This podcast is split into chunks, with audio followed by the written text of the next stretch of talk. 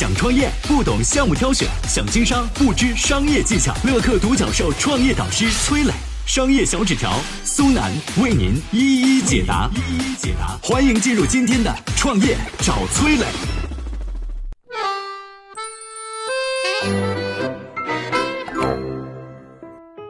他用二十四年时间让红牛卖出了三百亿罐，成功打造了中国市场最著名的功能性饮料品牌。如今为何又面临拱手让人的局面呢？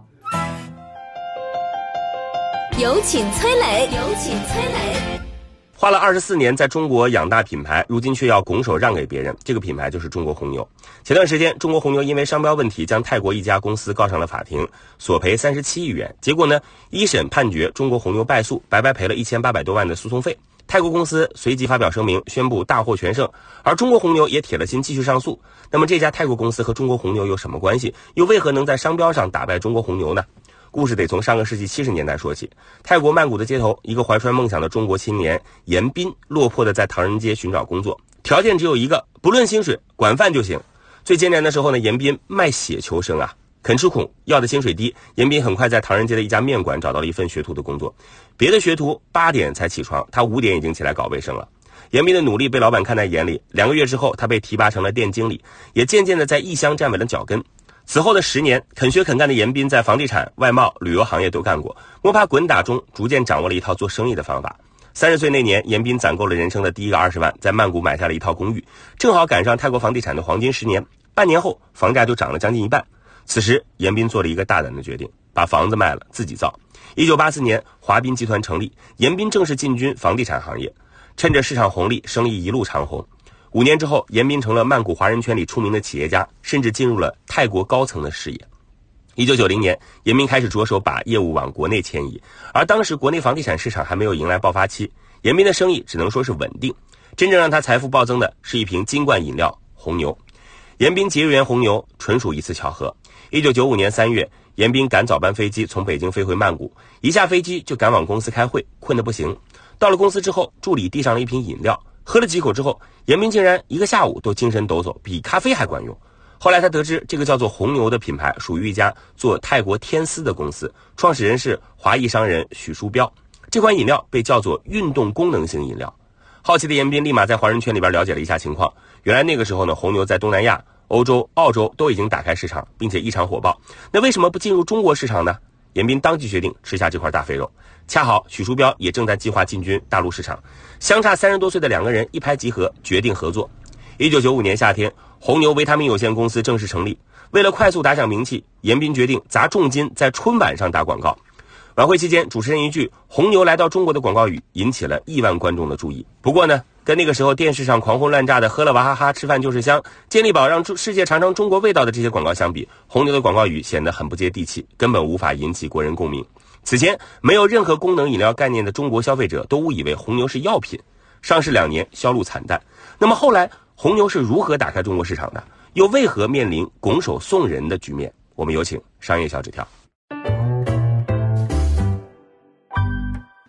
想创业不懂项目挑选，想经商不知商业技巧。乐客独角兽创业导师崔磊，商业小纸条苏南为您一一解答。一一解答，欢迎进入今天的创业找崔磊。有请商业小纸条，请商业小纸条。上面崔老师说到，红牛在上市两年间，由于广告语不接地气，所以销量一直非常低迷。但其实这时候呢，严彬已经陆续砸了两亿广告费，眼看销量毫无起色，股东们开始慌了，陆续离场。严彬只好抵押了自己的全部资产，并以原价三点五倍的价格回购了他们的股权。此时呢，已经无钱可砸的严彬回想起自己在泰国跑业务时候那段日子，决定祭出最接地气的销售三板斧：第一斧砍自己。深入研究中国老百姓审美之后呢，严彬想方设法说服了泰国母公司，把包装改成通体金黄灿烂，再配上两只红色斗牛，就是我们现在看到的红牛的样子。哎，这很抢眼。第二幅砍向市场，为了科普啥叫功能性饮料啊，一九九八年冬天，严彬决定带团队去长安街摆摊儿啊，地推，把一罐一罐的红牛免费送给路过的每一位出租车司机。出租车司机嘛，最容易犯困了，是吧？累啊。也是一座城市的传话筒，因为这个出租车本身是一个半公共场所，这个人都上来下去的，是不是？即使不喝，放在车上摆着，也相当于免费占了个广告位。第三幅呢，砍向渠道。地推过程当中，严斌逢店必进。要是店里没有卖红牛，他就跟老板谈啊，争取把合作谈下来。要实在是已经在卖了，他也会想方设法把自己的产品挪到这个小店儿货架上比较显眼的位置，比如给点赠品啊，或者趁老板不注意啊，偷偷就摆，偷偷的放啊，这些手段都用过。等一切调整好之后呢，严彬决定拼上全部家当，再次打广告，伴随着。很具穿透力的广告语，困了累了喝红牛啊，在各种广告渠道大面积铺开。这一次呢，中国红牛终于红了，从一罐完全没人知道的四不像，迅速成为红遍大江南北的饮料。零五年到一五年，红牛年销量由不足两亿猛涨到五十五亿罐儿啊，如今已经突破了三百亿罐。严彬用二十四年的时间，创造了一个一千八百亿销售额的神话。然而，中国的路并非一帆风顺。二零一二年，红牛发明人许书标去世，中国红牛因此陷入风波。原来，严彬和红牛母公司泰国天丝在过去二十多年合作当中呢，多多少少产生了一些摩擦分歧。而严彬和许书标私下里交情很好，碍于情面，很多小问题两个人都会默契的搁置。但许书标去世后两年，又到了和泰国天丝续签商标授权合同的时候。泰国天丝的接班人呢，却以各种历史问题对严彬发难，想要通过大幅加大合作成本来获利，否则就停止对中国红牛的授权。在中国活了二十四年的红牛，突然面临灵魂拷问：我怎么不是个中国品牌，是个洋品牌啊？严彬一方面拼命维护销售秩序和市场增长，一方面又要应对官司。泰国天丝毫不含糊，费时三年多打造了一款和红牛几乎一模一样的产品，同时招来严彬的旧部，另起炉灶成立了中国业务总经销团队。将品牌和生产权紧紧握在自己手里，两家公司也多次对簿公堂。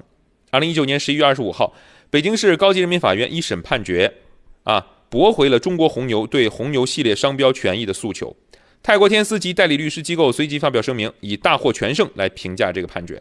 舆论方面众说纷纭，官司到现在也还难见最终章，不免让人联想起加多宝和广药集团的红罐凉茶之争。